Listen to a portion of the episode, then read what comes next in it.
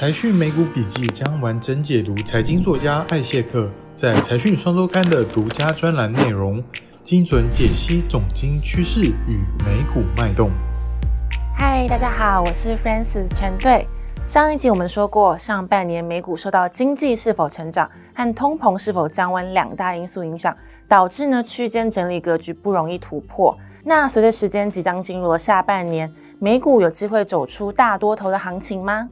今天呢，我们就针对经济成长和通膨趋势这两块来追踪分析。首先呢，我们看到经济成长的部分喽。最近美国公布今年第一季的 GDP 数据，增长率呢是百分之一点一。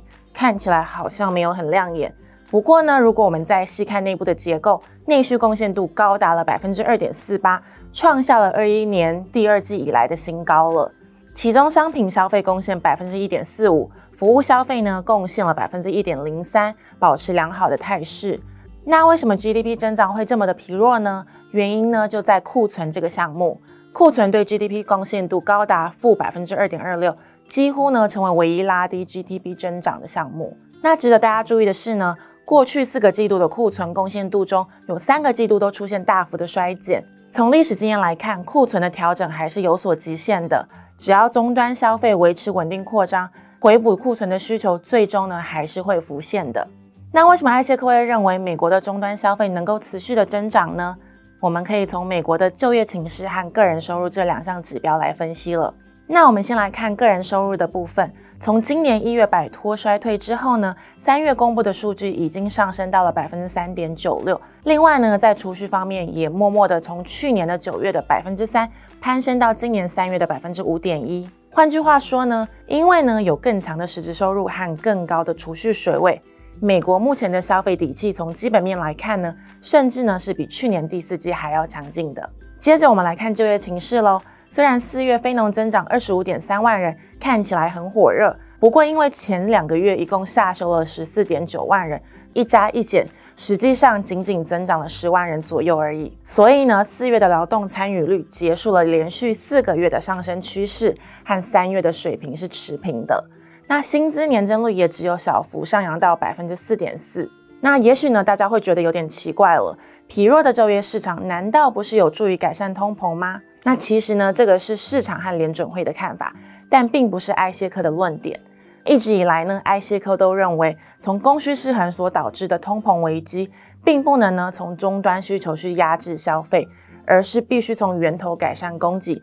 而供给端成本上升最大的瓶颈就在于严重的缺工，所以呢，只有强劲扩张的就业市场，才能有效的改善通膨哦。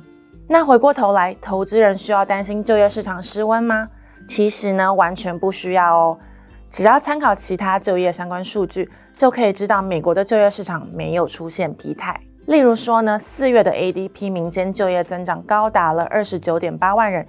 标普采购经理人指数的评估指标，四月制造业创下了二二年九月，服务业创下了二二年八月以来新高数值。这些数据呢，都证明美国的就业市场还是很强劲的。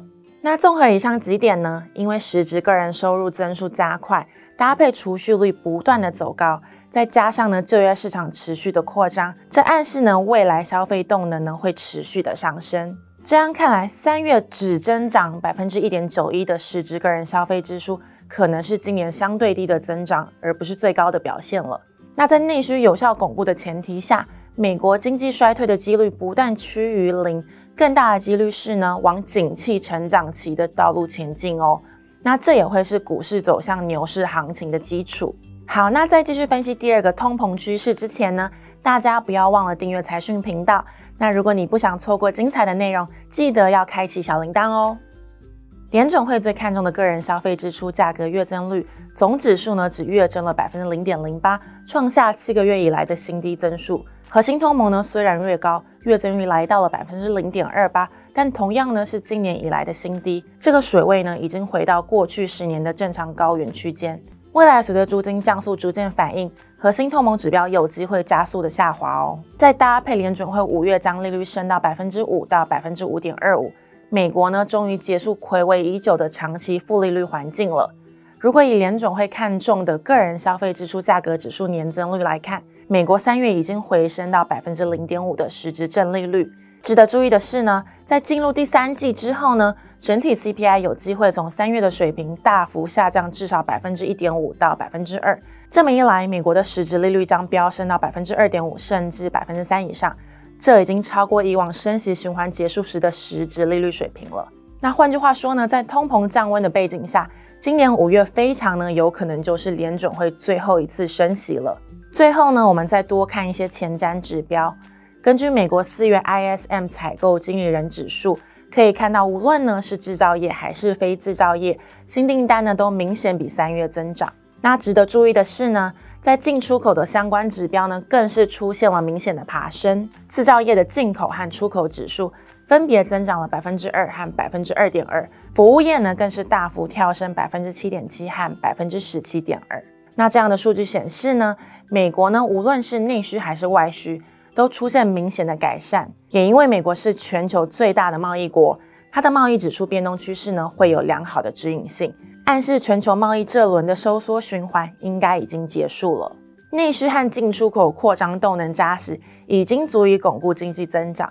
但从近期公布的三月耐久材订单来看呢，美国经济进入景气成长期的迹象越来越明显了。整体耐久材订单回升到了百分之四点六，是今年以来的新高。而具前瞻性的电脑与电子产品订单呢，也回升到了百分之四，创下了半年以来的新高。从这两个指标来看呢，未来很有机会带动电子零组件订单同步向上，这对总体经济扩张、科技股和相关供应链发展呢，都是好消息哦。那这样一来呢，就非常符合过去一段时间以来我们对于今年的整体趋势预估了。上半年虽然整体指数空间因为通膨降温和经济增长担忧而受到压制，但下半年在趋势明确的情况下，搭配货币环境从紧缩走向宽松，资本市场突破整理区间，猛虎出闸的几率就相当高了。那这个时间点就在不远的未来喽，所以呢，别再被市场的波动和情绪给干扰了。不管是地区银行危机、美国债线大关，甚至呢是俄乌战争也一样，面对这些逆风造成的回落。都是呢难得布局的良机了，投资人呢务必保持信心和耐心，好好的迎接下半年的行情了。好的，那以上呢就是今天的美股笔记。你认为下半年的美股会展开多头行情吗？还是持续震荡整理呢？那也欢迎留言讨论你们的想法。那我们下集再见喽，拜拜。